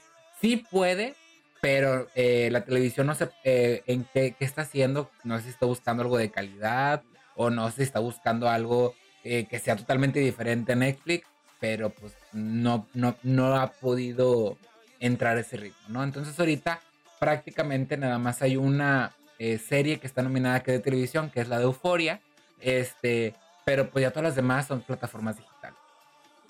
Este, y eh, está nominado, eh, obviamente hay muchas nominaciones, mejor actriz, mejor actor y mejor todo eso, pero una de dato muy importante eh, o que llama mucho la atención es que también Zendaya está nominada dentro de, de eh, un eh, apartado, pero no es por mejor actriz, es por la productora, por la producción y aparte ahorita se llevó como que un récord o una mención porque es la mujer más joven en ser nominada a uno de estos premios. De producción, por parte de, la producción. Por parte de producción, por, eh, por Euforia. Este, no sé si dirigió un capítulo, no sé si haya. No, pues produjo la serie ella. Ah, la produjo ella. Sí. Ah, perra. Ah, pues bueno, este... ella, la produce y la, y la, y la, la protagoniza. Y aparte, digo, complementando el récord que estás diciendo, también es la mujer más joven en estar doblemente nominada al Emmy como mejor actriz en la primera temporada de Euforia, Euforia estuvo, no estuvo nominada a mejor serie, pero sí estuvo nominada a mejor actriz en ella. En esta segunda temporada estuvo, estuvo nominada la serie, ella como productora y ahora como actriz. Y creo que aquí podría hablar de un triple récord. El primero es por ser la mujer más joven productora de una serie. La segunda es la mujer más joven en estar doblemente nominada a un Emmy por mejor actriz. Y el tercero, que podría decirlo, en dos categorías de la, manga, es de que es la mujer más joven en estar nominada a productora y actriz el mismo año. Wow. importante. Es pues muy importante. No, sí, es muy importante. Y, y los Emmys. porque estás negado a ver Euforia. Pero en verdad, es que, güey, ya lo intenté y literal vi un, creo que un pedacito y dije, ay, güey, son los dramas que teníamos, todos teníamos 16 años. O sea, no, eh, pues, por más. ¿Tú te acuerdas, Neto? En nuestra época, creo que existía, no sé si te tocó verla, la serie de Skins. Claro, y Skins éramos nosotros, lo estamos viviendo en el tiempo. Yo creo que es cada, el Skins de los niños cada, cada generación tiene su, serie o su película de, jóvenes. Digo, yo podría hablar a lo mejor de mi hermana mayor, que a lo mejor su película era la de Kids. ¿Te acuerdas de la, película de Kids? Claro, claro, claro. Chloe, que también era como que, ay, o sea, todo muy crudo. Te pintaban de que soy joven y me la paso mal, pero estoy en drogas y tengo problemas. Y, lo, retrataban. Sí. En esa época, lo, que vivían los, los niños en esa época. Pero la verdad yo también estaba muy, eh, me, rehusaba a ver Euforia porque decía, esto ya no, ya no lo voy a entender yo, pero está muy buena, en verdad. Está, está, la verdad si te picas mucho, está increíble. La actuación de Zendaya, increíble. Volviendo a repetir lo que mencionaba yo antes con, con las que me gustaría que fueran Amy Winehouse, Sidney Sweeney, la, la, la güera chichona increíble. Hay que ver que son qué feo suena eso, pero pues, para que la gente me entienda quién es, pues, no, no, tengo, no tengo otra referencia, pero esa, esa, esa niña, Sidney, que de hecho Sidney, ahorita en los Emmys, también está nominada a Mejor Actriz de Reparto por Euforia y está nominada Ay, todos los de Euforia están nominados, no entiendo por qué. Este, pero de la serie, de la serie, de la serie, de la serie. bueno, y complementando un poquito la nota de los Emmys, eh, yo vi que en Twitter todos se pusieron muy, muy, muy atacadas. Se atacó Twitter porque no nominaron a Sadie, a Sadie Sink por Stranger Things. ¿Tú qué opinas al respecto? Ah. Mm, no creo que puedo opinar porque literal eh, sí iba a mencionar de las mejores actrices o actrices de reparto, pero como no conocía ninguna, no vi ni siquiera, no puedo comparar el rango. Pero Sari, eh, Sadie, en, en, esta temporada de Stranger Things, uy, actrizaza. O sea, esa niña va a ser hit porque hit. O sea, la niña está hermosa, es muy peculiar y es muy buena actriz. No, no, está desarrollando como tal. O sea. En palabras de Winona Ryder, que ella dijo que Sadie es la próxima Meryl Streep y que se agarren y que soporten. Fíjate que mucha gente también decía que habían este, ignorado a Millie Bobby Brown por Stranger Things. Y la verdad es que, digo, no terminó. La verdad, después del spoiler que me hicieron la semana pasada, menos me dieron ganas de terminar de ver estos últimos capítulos de Stranger Things. está muy bueno, está muy bueno. Pero este, pero como quiera, ay, es que ya, no voy a decir nada malo de la, de la niña, de Millie Bobby, pero Ay, es que el personaje ya me, a mí me caía bien gordo. No, sí, ya, como terminé de caer gordo. En Evangelion, súbete el Evangelion Shinji. No, no, pero no, deja tú, um, hubiera sido como Shinji, mí me hubiera tenido un poquito de complejo este psicológico y de trauma este tipo freudiano pero esta nada más es de que por sus huevos y, güey, eh, eh, eh, está raro. Pero pues bueno, ahí, esos son los nominados. les menciono los que me parecieron más importantes porque prácticamente eran los que yo conocía. Pero pues bueno, ya van a ser los semis y pues bueno, si disfrutaron una serie o si disfrutaron, em, pues sí, una serie, porque nada más son series, pero de su plataforma favorita, pues vayan a apoyarlas. Ahorita es el momento para lanzar la voz y decir, ¿saben qué? La spoilería se merece un Emmy para el 2023. Fíjate, fíjate, qué serie, ahorita que vi las, porque al fin y al cabo este tipo de premiaciones son para eso, para dar promoción a las nuevas series o, las series y que la gente voltee a verlas otra vez y, y, las consuma. Me dio muchas ganas de ver una serie que justo Sidney Sweeney está nominada, doblemente nominada a Mejor Actriz Este, por esta serie, y que todas las actrices de hecho de esa serie están nominadas, eh, de HBO, que se llama White Lotus. White Lotus. Sí, la vi también, pero no la conozco. Ah, sí, ¿no te gustó? No la conozco. No, no, no. O sea, que la vi ahí, ahí mencionada. Y ah, también vi mucho bueno, Guaylaros, pero no la, vi mencionada porque a mí lo que siempre me llama la atención de unas premiaciones es cuando a lo mejor la serie o la película no está nominada a mejor película, pero los actores sí. Mm, sí. Dices de que, ay, bueno, entonces me la voy a pasar bien, porque si los actores cumplieron con su papel, y, la película y la historia no, bueno, por lo menos por los actores. Ajá. y, quiere decir que hicieron un buen papel. Entonces. Y más cuando son actores que literal, eh, el nombre Wichi Wichi Wichi, que tú nunca le habías escuchado y, tú dices, hey, ahí hay algo, ahí hay algo y lo quiero ver, o sea, porque quiero ver quién es ese algo. La verdad, con, estas, este, con esta noticia de, las nominaciones al Emmy, la que me dio un chorro de ganas de ver fue la de White Lotus, que ah, me di cuenta que estaba en HBO y dije, ah, perfecto, lo tengo contratado. Bueno, tengo la clave de una amiga, entonces me voy a, me voy a meter a ver, la verdad. Este, pero todas las demás, pues bueno, Better Soul se me hace muy este, heteronormada. Ozark. Oye, pues, hablando, de, hablando de Better Call Saul, de hecho hay una noticia con respecto al mundo de Breaking Bad. Porque en Albuquerque, este, eh, en Nuevo México, les van a poner una estatua a Walter White y a Jesse Órale. Este, y tú dirás, ¿por qué eh, le, pondrías una estatua de esos personajes de esta serie tan mítica, independientemente de que no te guste o no sea tu afán? Este, es una muy buena serie. Este, pues bueno, el alcalde mencionó, pues bueno, que esta serie tuvo un, alto impacto en lo que es la economía y el cómo veían a la gente de Albuquerque. Entonces, este, eh, eh, se les puso como un referente, eh, ¿cómo se dice? Eh, ficticio para como que con, eh, conmemorar lo que, cómo es la gente de Albuquerque, New Mexico. Este, pero me puse a pensar, si así fuera tan fácil y que dijeras tú, ¿sabes qué? Me gustó la serie, déjame hacer una estatua. ¿Qué estatua y por qué harías una estatua de esa serie?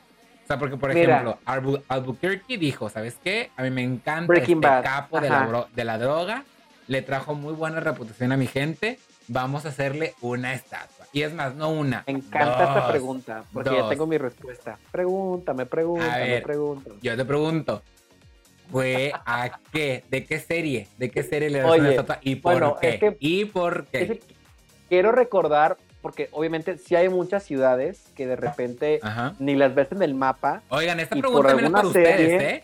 Esta pregunta también es para ustedes. Ahí en los comentarios sí, que, respondan, que, me respondan porque, me digan. porque escuchen mi respuesta.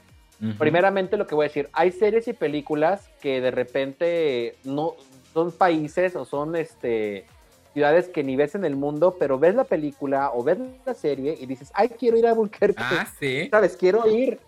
Obviamente lo más fácil es decir California, Hollywood, porque se graban toda la, la, producción cinematográfica, pero de repente hay, por ejemplo, no sé, Roma de este Alfonso Cuarón, pues bueno, quiero ir a donde grabaron Roma. los años 60, los años 60. ¿Dónde, dónde, ¿En qué casa limpió la caca Yalitza Aparicio para yo también limpiar la caca del perro ahí afuera? Este... Pero Estaría padre, fíjate, ¿eh? Y era el negocio, el tour de Roma en, la, en la colonia Roma. Pero a lo mejor mi, mi, respuesta va a ser de mame, pero es que no se me ocurre otra cosa porque tendría que investigarlo mucho de qué series o películas hicieron famosas a ciertos países o, o, o, ciudades. Este, yo le haría un monumento. No nada más, ahorita ya empleando y y tropicalizándolo a Fórmula Geek. Ajá. No, nada más, no nada más de series live action, ¿eh? También sí, voy, puede voy, ser voy, anime, tu caricatura. Por, eso, por esa pregunta, yo tengo una respuesta. Cuando dijiste la pregunta, se me ocurrió luego, luego. Yo le haría un monumento en Durango a la horóscopos de Durango. Claro, güey. ¿Quién conocía Durango? ¿Quién quería Durango? ¿Quién, quién, quién sabe dónde está Durango? Yo no sé dónde está Durango. Qué pendejada de respuesta acabas de dar. Oye, Ernesto, fíjate la importancia de las horóscopos de Durango. Te voy a decir una cosa. Ajá. Ni son mexicanas, ni dan los horóscopos y ni son de Durango. Las morras. Y como quiera, te pusieron las horóscopos de Durango e hicieron famosa la música mexicana, la música de Durango, que no es de Durango, y ni siquiera dan los horóscopos. O sea, o sea, dale un poco de crédito a las hermanas y los horóscopos de Durango. Yo le o sea, sí les doy crédito, sí les doy crédito, pero yo prefiero mejor la estatua de los ángeles azules. O sea, sí le doy. ¿En dónde? Eh, ¿En dónde? ¿En Iztapalapa? En Iztapalapa. O sea, ellos sí se lo merecen. O sea, literal, hacen que eh, la música acá tracalosa te guste. O sea, y, y literal, supieron como que hacerla fancy con su nuevo disco acá con la Tenela Furcada y con el de Zoe y con el de Ay, y todo eso, como la gente estuvo mami mame, pero es increíble. Pero, y hablando de... Pero yo me refiero de una serie, yo me refiero de una serie. ¿Qué serie tú le pondrías una estatua? Anime, live action, lo que sea. Mira, ahí nos pusieron los comentarios, nos puso ahí de, eh, de How I Met Your Mother en Nueva York. Nos pusieron también ah. ahí, Andrés, nos pusieron una de Atena, de los Caballeros del Zodiaco. También nos pusieron ahí Jorge, nos puso una de Dexter, porque es un antihéroe de los que necesitamos aquí para eliminar la mañana que nos hace la ah, autoridad. Oye, muy buena también. Oye, el antihéroe que estuvo aquí en Monterrey, ¿te acuerdas? Bueno, pero ¿de qué ¿de qué estatua tú harías de una? ¿De qué serie tú harías una estatua? Mira, yo. Yo pondría una estatua de Patti Manterola en Acapulco porque ya hizo la telenovela de Acapulco Cuerpo y Alma. Ay, no. Para las que no Voy a hacer mi petición en change.org. Oye, oye, y aparte, ah, digo, hablando de otras notas, porque incluso, y, de artistas que se ganaron su estatua, en Corpus Christi existió, existe la estatua de Selena porque ahí nació Selena. Ah, sí, sí, yo la fui a ver. Yo la fui a ver cuando fui de intercambio. Ah, ¿te la fuiste a ver? Sí. pues es que bueno, fíjate, yo fui por eso no me a Corpus Christi. Güey, el Corpus Christi está bien bonito. Yo fui a Corpus Christi, eh, fui a la Universidad de Incredible World, este, qué hermosa universidad, pero qué miedo porque es católica. Y al lado de la universidad está el, el, el ¿cómo se dice? El, monumento. El monumento a Selena. Entonces, Oye, este, que yo nada más, yo nada más por eso quiero. Corpus Christi. Oye, pero hasta la fecha pasas y hay flores. O sea, el impacto que tuvo esta mujer. Todavía pasas y allá afuera hay flores, ramitos y velitas y todo eso. Y bueno, y Este, si tú eres un intercambio, yo, voy- yo, yo, yo voy a hablar cuando viví en Los Ángeles, porque yo me supe el chisme de Los Ángeles, porque ya ves que en, en, en, en, el Walk of Fame, en el Paseo de la Fama, Ajá. donde termina el Paseo de la Fama, ahí este, eh, están cuatro actrices importantes de, la época de oro de Hollywood, incluida nuestra compatriota Dolores del Río, está ahí, ella. Ajá. Y arriba de las cuatro actrices, que la- las cuatro actrices están así levantando a la mayor de la época de oro, que, es la- que era la estatua de Marilyn Monroe. Que de hecho el chisme es que la estatua un día se la robaron y ya nadie supo de la estatua y de hecho quedó vacío, está vacío. Yo no sé de qué arriba hablas, de- ¿eh? Y fíjate que, me- no, y fíjate que me eché todo el tour de, de, de las estrellas en Los donde va- va- vas, vas hasta arriba, arriba de- del teatro de Dolby y todo eso, hasta Ajá. arriba, hasta arriba, hasta arriba, y donde, porque se supone que ahí empezaba el, el- el Paseo de El la paseo. Fama en los años 70, Ajá. ¿verdad? Yo digo, ya el Paseo de la Fama ya está por todos lados. Ay, sí, ya Pero donde vayas. Donde empezaba, pusieron la estatua de las cinco, eran cinco mujeres importantes de la época de oro del cine de Hollywood, entre ellas, lo como, como te mencionaba, era esta Dolores del Río. mexicana. Las otras tres, la verdad, no me acuerdo de sus nombres. Este, yo nada más por mi compatriota me acuerdo de ella. Y arriba de ellas estaba Marilyn Monroe. Eh, era una estatua Oye, pues eh, conmemorando la escena pendejo, ¿eh? icónica de, de Marilyn este, levanta- eh, bajándose la falda mientras sube. Ajá. Pero el, el- el mito, el, que, es un, que se volvió un mito, ¿verdad? digo, al fin y al cabo Marilyn es un mito, una leyenda, pero el mito también fue que alguien se robó la estatua, y una estatua de bronce gigante, ¿cómo lo hicieron? No sé cómo se la robaron, ¿Y con pero qué? y el que... Ajá, y para que nadie se diera cuenta, pero se la robaron y, y- y sigue todavía estando la recompensa de que por favor devuelvan la estatua de Marilyn No sean a- a- culeros. al Paseo de la Fama de Hollywood. Obviamente ya- el que la tenga, pues se la va a quedar y no va a decir que la tiene él, ¿verdad? Porque imagínate cuánto, esa estatua ni siquiera tiene un valor monetario, o sea, es algo como, como si te robas una, un, monumento este, prehispánico, o sea, no tiene valor, es algo simplemente histórico, sinceramente. Bueno, los prehispánicos tienen valor todavía. No, bueno, yo vi la película de museo. museo. que se la Ajá. recomiendo de Gael García, que cuenta la historia de unos chicos que se metieron al Museo de Antropología a robarse este, monumentos prehispánicos, que lo- ellos lo quisieron vender y no encontraron comprador porque el comprador que les, se los iba a comprar decían, es que no puedes ponerle un precio a la historia. Sí, O no, sea- o sea, pero sí lo puedes vender a un precio mamón, pero sí, o sea, no tiene, no tiene, ¿cómo se dice? Eh, precio eso. Pero ¿Cómo pues, bueno, monetizarlo? Así, o eh, sea, un rato. eh, este, a- ahí, ¿cómo se dice?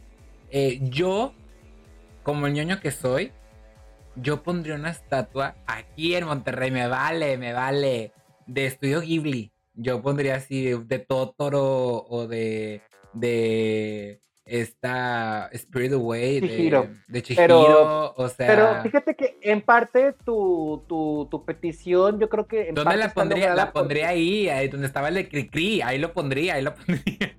Pero yo creo que tu petición en, en parte está lograda, predicción, o sea, petición cumplida, petición cumplida, Por los, porque por los murales, dices tú. hay un chorro de murales Bastante, increíbles pero no. por es todo que- Monterrey. ah, pero pues bueno, es que también eh, la gente ha olvidado eh, lo que significa, o bueno, espero, espero que no lo haya olvidado, lo que significa que pongan una estatua a alguien, ¿no? Eh, eh, poner una estatua significa que durante un periodo de tiempo, independientemente de las adversidades del lugar, el impacto que esa persona creó en el lugar no se va a ver afectado.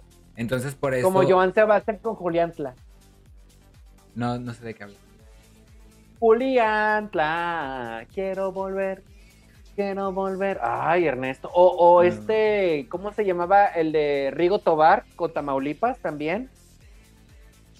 Ay, neto. O, o- Bueno, Juan Gabriel con el Noa Noa. Esa, esa es la importancia de las estatuas, ¿no? Que eh, eh, eh, el fin, la visión o lo que ah, hizo la persona, la cosa o lo que sea, eh, se, se ha perdurado y guardado a lo largo de la historia, ¿no? Por eso, por, por ejemplo, vas a Japón y ves la estatua de Hachiko eh, que eh, a lo mejor muchas personas dicen, pues es un perro que se quedó nada más ahí esperando el tren eh, a su, a su dueño y nunca llegó. Frida, nuestra perrita que nos ayudó en, el terremoto. Ajá, o sea, y, y, eso también sería una excelente estatua, porque literal, ella. No, ya se le hicieron a Frida, ya se le hicieron. Sí, pues por eso, sea, pero esa estatua, ah, sí, sí, se le hicieron.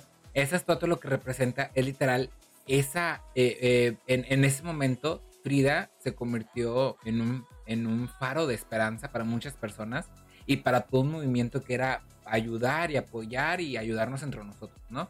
Entonces, este, eh, este es el valor que tienen las estatuas.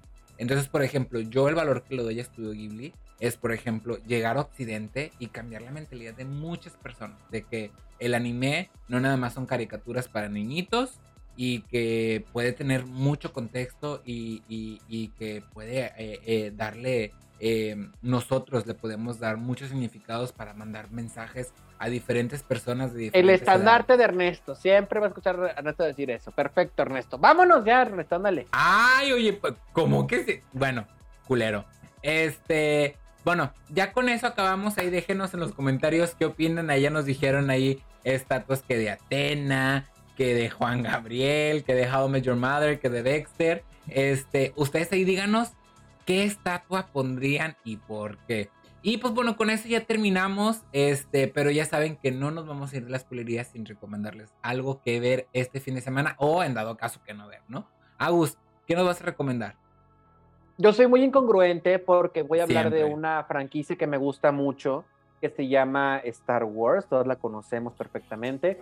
Soy muy incongruente porque yo siempre he pensado que la línea o el futuro que tiene que tener esta franquicia es de contar historias nuevas, no er, er, respaldarse o reclinarse sobre los personajes viejos, porque nos ha ido mal con Han Solo y con la, la, precuela tampoco estuvo tan, tan exitosamente buena, ¿verdad? Y, y soy incongruente porque han habido series eh, con historias originales del universo de Star Wars eh, estrenadas en Disney Plus, como de Mandalorian, de la, de Boba Fett y todo esto. Y la verdad no me, llama no me llamaba la atención a mí, porque al fin y al cabo decía, ay, una historia nueva, y yo quiero mejor saber la historia de Darth Vader. Otra vez, aunque no importe, ¿verdad? Pese a que siempre lo pido, pese a que siempre lo pido, soy, pues digo que soy incongruente. Sin embargo, vi la serie de Obi-Wan Kenobi, protagonizada por Ewan McGregor y también, ojo, producida por él mismo. Fíjate que la vi, vi la serie y eh, me gustó, me gustó mucho la serie. Obviamente lo que tiene de padre, digo, no he visto de Mandalorian, no he visto The Book of Boba Fett ni nada de creo que también van a tener la de The Bad Patch y todo esto. La verdad como que ni siquiera me llama tanto la atención porque yo quiero saber más de la historia de Skywalker, de la saga de Skywalker. Este, porque el personaje de Darth Vader da mucho. Es increíble lo, el rango que te da ese personaje, ese villano. Increíble. Y obviamente cuenta la historia de lo que pasó entre el episodio 3, cuando termina el episodio 3 y cuando va a empezar el episodio 4. Que Obi-Wan Kenobi obviamente está exiliado. En el episodio 3 lo, vimos, los Jedi están, este, en, los están cazando para matarlos y por alguna razón, que no les quiero dar spoilers, Obi-Wan tiene que volver a ser un Jedi antes de la, o sea, antes de la 4 y después de la 3. Porque en la 4, acuérdate que cuando él se encuentra a Luke, él ya es un viejito, un Jedi que está retirado, que ya nunca más, hace muchos años que no, no, no, no ha, eh, ha, vuelto a la acción. Por eso me di mucha curiosidad para saber, bueno, qué van a contar en esta serie. Es una, es una serie de seis capítulos de una hora cada una. Son muy largos, la verdad. Pero. Series. Sí, sí, sí. O sea, estoy hablando de que el ah, ya es una película. Son como, son como si fueran películas, sí. este, es, muy, es muy largo, la verdad. Pero este, muy bueno. Al final terminó muy bueno porque termina conectando perfectamente lo que la brecha que estoy comentando entre el episodio 3 y el episodio 4. Hay mucho que contar en, en ese rango de tiempo. Ya lo habíamos visto a lo mejor en Rogue One, en la película, que siempre, me, que siempre digo que es mi favorita, la de Diego Luna. Ay, sí, a mí también. Este, que conecta igual ese tipo, esa brecha que hubo entre que el, la, ascensión, ¿qué se llama ascensión? Bueno, X. el, eh, Darth Vader y, el episodio 4, este, increíble. Aquí fue una serie. Lo que yo nada más diría en contra, que después que me puse a investigar me di cuenta que mucha gente opina igual que yo, es que esa serie de Obi-Wan Kenobi hubiera estado increíble como película, no como serie. Ok. Son seis horas, la verdad, eh, muy largas, muy, este, todo te lo alargas mucho, obviamente. No, no, no, no, no, no voy a decir que no es interesante, pero si lo hubieran hecho en una película de dos horas y media, hubiera estado increíble. Ahí les faltó un poquito de fe a Disney en decir, oigan, les voy a dar mejor la película. Eh, o sea, en lugar de hacer la película de Han Solo, hubieran hecho la película de, Obi-Wan Kenobi y hubiera estado padrísimo. Pero como quiera, la verdad, sí, se las recomiendo para los fans de Star Wars y justamente como les menciono, esta brecha que une este, los universos, lo hicieron increíble. De hecho, a raíz de la serie me puse otra vez a volver a ver el episodio del 1 al 3 y del 4 al 6 y dije, no se les fue una, todo eh, embonó perfectamente, todo embonó muy bien. Entonces, un buen trabajo para Disney y se la recomiendo en la serie de Obi-Wan Kenobi. Excelente. Y pues bueno, yo, eh, un poquito más resumido que lo que hizo ahorita Agustín la cátedra, yo le voy a recomendar algo viejo, pero algo que nunca falla. Y es que se pongan a leer o a ver Berserk. Berserk, para los que no lo conozcan, es un manga, eh, también es un anime, este, de Kentaro Miura. Eh, Kentaro Miura eh, es un gran escritor, es un, un, mangaka excelente que le dieron la oportunidad de crear esta serie Berserk en, en, una revista de, pues de, bajo renombre, por lo cual él pudo hacer su adaptación un poquito lenta para poder, ¿cómo se dice? desarrollar a los personajes y vaya qué desarrollo. Obviamente es una serie súper gore, tiene mucha pelea, mucha sangre y aparte tiene demonios porque nos está hablando de God y este pues su, su sentido de venganza que tiene contra estos eh, demonios que se hacen llamar la mano de Dios. Entonces este es una serie increíble porque habla de religión, habla de venganza, habla de tragedia, habla de, de, de muchas cosas y aparte este de cómo una persona eh, puede quedar muy dañada por X o Y eh, mil de formas, ¿no? Porque, pues bueno, hablamos de God, que eh, para muchos es como que su típico personaje bárbaro de todos los tiempos, pero pues bueno, es típico exactamente, pero pues bueno, God es, una, es una persona que basa su personalidad a base de algo que le pasó de niño, que fue muy trágico, que fue una violación. Entonces, este, lo vendió su padre a una persona, esa persona lo violó, entonces, este, y de acuerdo ahí basa su personalidad. Entonces, se abre un esquema de muchas, este, eh, historias y personalidades de que por qué la persona es así. Y pues bueno, ¿por qué lo traigo a colación? Pues bueno, como les acabo de mencionar, eh, el creador eh, Kentaro Miura falleció desgraciadamente el, el 6 de mayo del 2021 y la serie lleva en, en, en hito, en hiatus, este, siete años. Pero ya Studio 4 anunció que va a seguir en producción esta serie, tanto el manga como la serie, porque Kentaro Miura ya les había dado, pues de que, ¿saben qué? No sé cómo vamos a llegar, pero este es el final. Entonces vamos a llegar de una manera, pero así quiero que, aquí sí quiero que se acabe la serie, así quiero que se muera este personaje, así quiero que se haga esto. Eh, al final. Entonces, al final, literal, que vamos a tener, eh, a lo mejor no va a ser de la manera en que Kentaro quisiera que llegáramos, pero sí vamos a tener el final que Kentaro quería para cada personaje. Entonces, y para su historia. Oh. Entonces, se los mega recomiendo. Es un manga viejísimo. El manga creo que es del 96, eh, e, igual que el anime. O, no, sí, del 96. No, muy joven, muy joven. Soy de 90, espérate. No, pero el manga, ¿de cuándo se creó el manga? El de Berserk. Eh, eh, si, Por es eso, chavito, chavito, chavito. Chavito. Pero, ¿cómo se dice? este eh, Es una novela que no falla, es un, es un, hito en el anime. Este, para las personas que a lo mejor se encontraban. O sea que Berserk todavía no ha acabado el anime, ni, ni el manga. No, ni el manga, no, apenas va a acabar.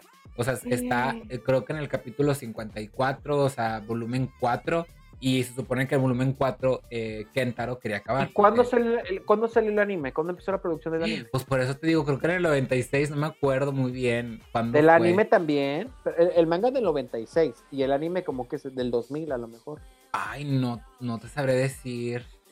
Es más, pues te, te, diría, déjame buscarlo, pero mira, Berserk, en 1999 el videojuego, eh, en 97, del 97 es el anime del 92 es el, el, manga. Entonces, este, ¿cómo se dice? Pues es una serie mítica, no ha acabado. No es, no es extraño que las series sean tan largas de mangas en, Japón. Pero, pues bueno, esta serie, eh, eh, los fans se hicieron así porque Kentaro eh, desde un principio dijo, ¿saben qué? Yo no quiero hacer un contenido nada más para vender figuras o para vender DVDs. Yo quiero hacer un contenido que lo puedan consumir y se tardaba de volumen en volumen alrededor de 5 o 7 años en escribir. Entonces, estos 6, 7 años que estaba en, en hiatos el, el, el, el, anime y el manga, era porque pues, el, creador pues, estaba pensando, pero pues, lamentablemente falleció de una... De una Oye, ¿y la serie está en Crunchyroll o en dónde está? Crunchyroll. Sí, me hace que sí. Se me hace que sí se lo pueden chutar en Crunchyroll. Este, si no, ya saben, su mejor amigo Google. Berserk e, es una, es una historia buenísima, súper eh, lejano a su tiempo, porque de hecho hay un personaje que es el personaje uno de los personajes principales que se llama Puck. Y eh, de hecho, eh, conforme pasó el tiempo, se le cuestionó mucho a Kentaro de que, ¿por qué hiciste a Puck, que es una dita, que está desnudo, ¿por qué lo hiciste hombre? Y no lo hiciste como en su línea estaba destinado el, eh, eh, la historia, ¿no? Poner una mujer sexy, adita chichona, eh, con culito, así de que bien bonito, curando a, a God, ¿no? Y él dijo, porque yo no, yo no quiero que mi, mi, mi historia que, que, caiga en ese, en ese estereotipo. Aparte, este Puck tiene un, un por qué él es hombre y por qué se acerca a God y por qué él es eh, afeminado, este, porque él quería mandar un mensaje positivo a, muchos sectores de, de, eh, que se encontraban encasillados en varios estereotipos, ¿no? Y que se sale de, toda la onda japonesa porque los japoneses son bien pervertidos. Súper, súper. Y aparte Puck fue un personaje muy popular. Pero, pues bueno, muy buena es mi recomendación. Pero aparte, eh, les quiero recomendar eso porque, pues, como les avisé ahorita, ya se anunció que va a, estar, va a iniciar producción tanto del manga como del anime. Así que si ustedes no lo han visto, este mítico anime, o todavía están a tiempo para ponerse eh, al corriente. Al corriente, porque ya va a salir, ya va a ser el final. Y este, pues eh, disfrútenlo con nosotros, ¿no? Esta, esta gran manga que va, a llegar a su final, este, 30 años junto con su, con su creador, ¿no? Entonces, este, eh, pues sí, a disfrutarlo, ¿no? Y pues bueno, esas fueron nuestras recomendaciones. Esperemos que los hayan disfrutado. Ahí nada más nos ponen un último comentario y nos pone idea. Yo recomiendo que vean y hablen de The Voice. Ya vi el final y tengo algo que decir.